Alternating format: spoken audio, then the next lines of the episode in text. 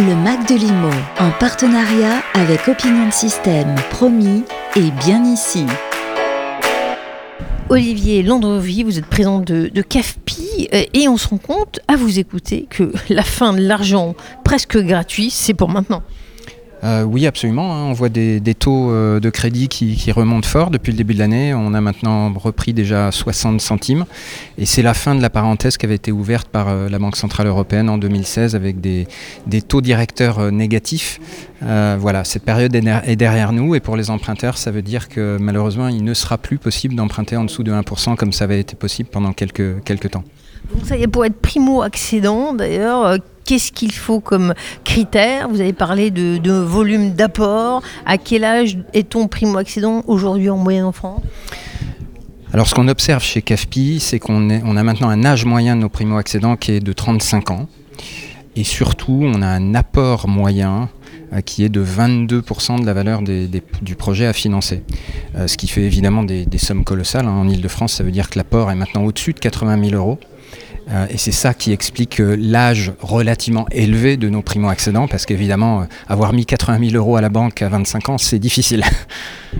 Si on parle de taux d'usure, on va carrément vers un blocage du marché.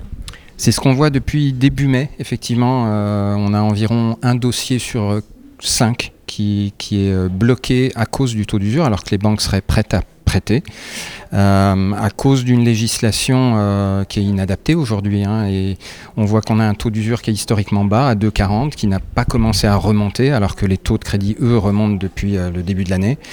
Et donc il y a cet effet ciseau qui est, qui est absolument...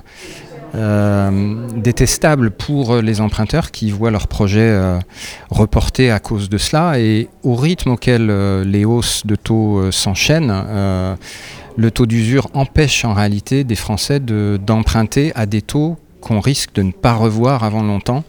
Donc il y a une vraie perte d'opportunité. Voilà. Maintenant, on entend que Bercy a pris la mesure du problème, qu'il travaille à, une réforme possible. J'espère qu'elle va arriver vite parce qu'il y a vraiment urgence sur ce point.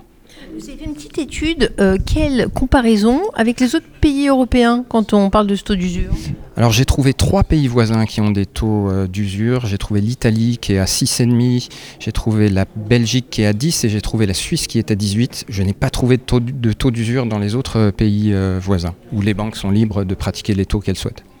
Quelles conséquences tout cela sur le, le statut de l'immobilier?